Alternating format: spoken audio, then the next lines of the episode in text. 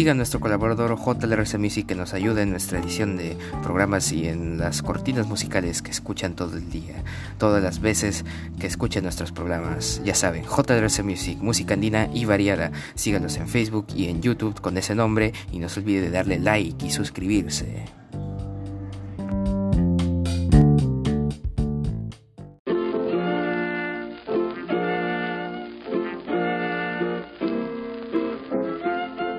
Muy buenas a todos, bienvenidos a este su programa Red and Project Gobierno. El día de hoy, 24 de septiembre del 2021, estas son las principales portadas de los diarios de nuestra nación.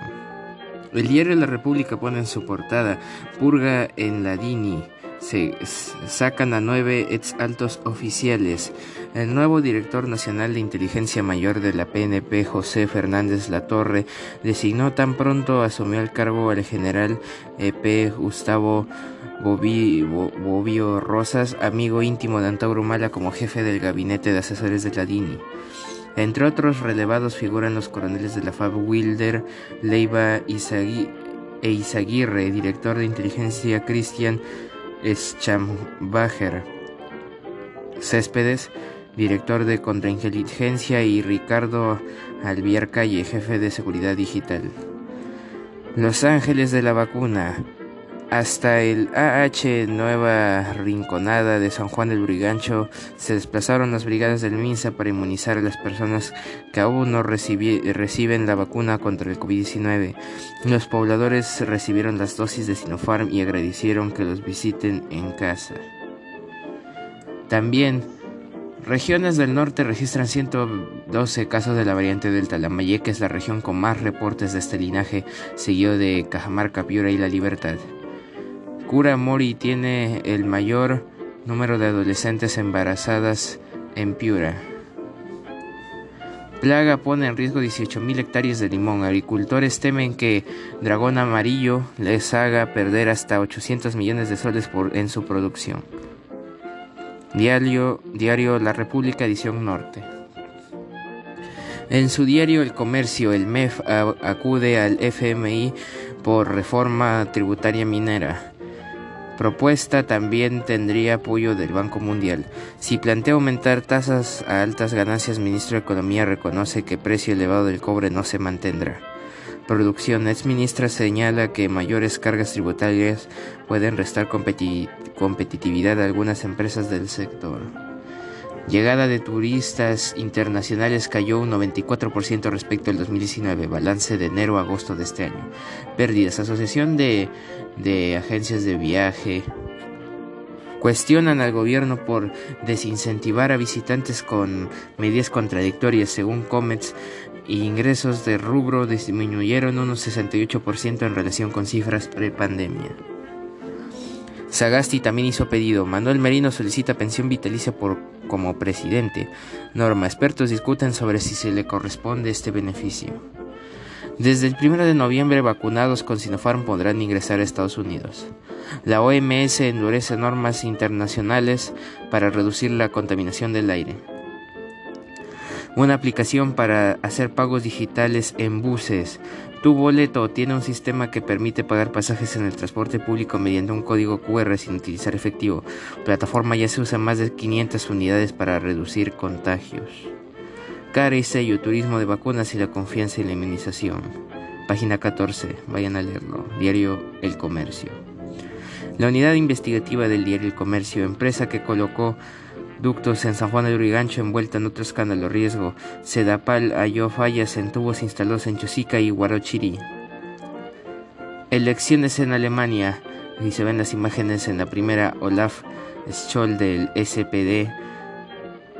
Armin Laschet del en la imagen número 2 de CDU. Analea Baerkog de Alianza 90 Los Verdes en la número 3 tres candidatos en pugna para suceder a Angela Merkel. Tenemos que ser coherentes con lo desarrollado en la campaña, dijo el primer ministro. Reafirma su posición. Bellido critica otra vez a vicecanciller por declaraciones sobre Venezuela. cambios. Se, se baraja como posibles reemplazantes del jefe del gabinete, la ex ministra Aida García Naranjo y el ex legislador Daniel Abugatas. También hoy Gareca anuncia su lista para partidos contra Chile, Bolivia y Argentina. Reconocimiento de las iniciativas ganadoras del Premio Igualitario 2021, página 11, vayan a leerlo. Y hablando de deportes, el diario de por Vale Triple, con un hack trick de, de, Valera, la U consiguió un triunfo clave en su lucha por el cupo a la Libertadores 2022. Cremas mejoraron su rendimiento y, la falta y a falta de cinco fechas están a un punto de la zona de clasificación. Y aquí vemos el acumulado. La U está a un punto de Manucci sobre Vallejo, Cristal y Alianza, que está primero, con 46 puntos, en Cristal que está con 45, Vallejo con 34 y Manucci con 32. Sport Boys está por debajo con 31, pero por diferencia de gol supondré que estarán más abajo. Carrillo sí estaría entre los convocados. El Tigre anuncia su lista hoy. Estará mañana ante Atlético. Alianza Atlético. Foquita está lista para jugar. Diario La Gestión. Reabren 60 empresas de transporte, pero no aún Tepsa y Ormeño. Como otras portadas, también tenemos. El diario Perú 21 pone en su portada: Anoche se incineró el cadáver del cabecilla del grupo terrorista Sendero Luminoso. Abimael Guzmán ya no existe, ya fue. Finalmente, algún día tenía que ser. Luis Carranza en Perumín, ejecutivo de proyectos mineros en cartera, generan crecimiento de 7.5. Qué vergüenza, Manuel Merino pide pensión vitaliza por haber sido presidente solo por 5 días. En 2018 dejó 215 muertos, el volcán de fuego entra nuevamente en erupción en Guatemala. Perú libre hace lo que le da la ganancia. Congresista Herrera pone su personal a disposición del CONARE Movadef. Perú 21. Y el diario El Correo pone en su portada Enfrentamiento en el gabinete agrava falta de liderazgo del presidente Castillo. Gobierno a la deriva. Tras más de 70 horas de incidente, el jefe de Estado sigue sin pronunciarse sobre desautorización de Bellido a Maurtua. No ha dado una sola conferencia de, prensa y desoye los consejos de destituir a, a Maravi y romper con Vladimir Cerrón. Gobierno a la deriva. Vizcarra, Merino y Sagasti piden que les paguen su pensión vitalicia. Fiscal ordena cremar restos de, Abimael Guzmán. Gareca da hoy la lista de convocados para, clasificar, para clasificatorias de octubre. Y, el día, y bueno, y un día como hoy, 24 de septiembre, en el año 1493, Cristóbal Colón comienza su segunda expedición a América. En 1810, las, en la iglesia mayor de San Pedro y San Pablo, en San Fernando, Cádiz, se juran las cortes de Cádiz.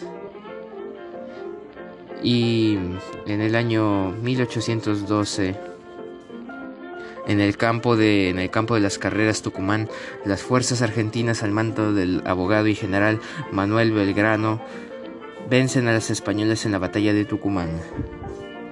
En 1869 en Estados Unidos sucede el Viernes Negro. especulaciones sobre el precio del oro causan pánico en Wall Street. En el año 1957 en Barcelona se inaugura el Camp Nou, estadio de fútbol del Fútbol Club Barcelona. En el año 1990 en Rusia el Soviet Supremo aprueba el cambio de economía a la de libre mercado. En el año 1991 se publica el disco Nevermind de la banda Nirvana. En 2006 en España se emite por primera vez El Hormiguero, uno de los programas más exitosos de la televisión española.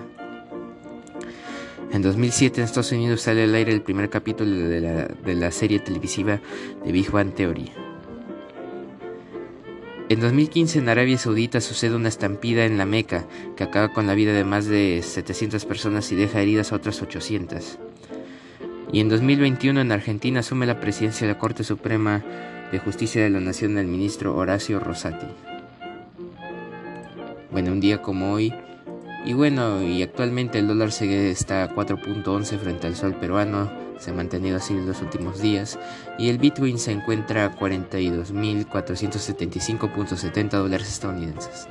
Eso ha sido todo por hoy. Te, invito a seguir nuestra página en Facebook de Red White Project y de nuestro colaborador Hotel Music y a seguir escuchando nuestros episodios de lunes a viernes, semana tras semana. Eso ha sido todo por hoy. Soy José Luis Río Frío Salazar de Red White Project. Cambio fuera.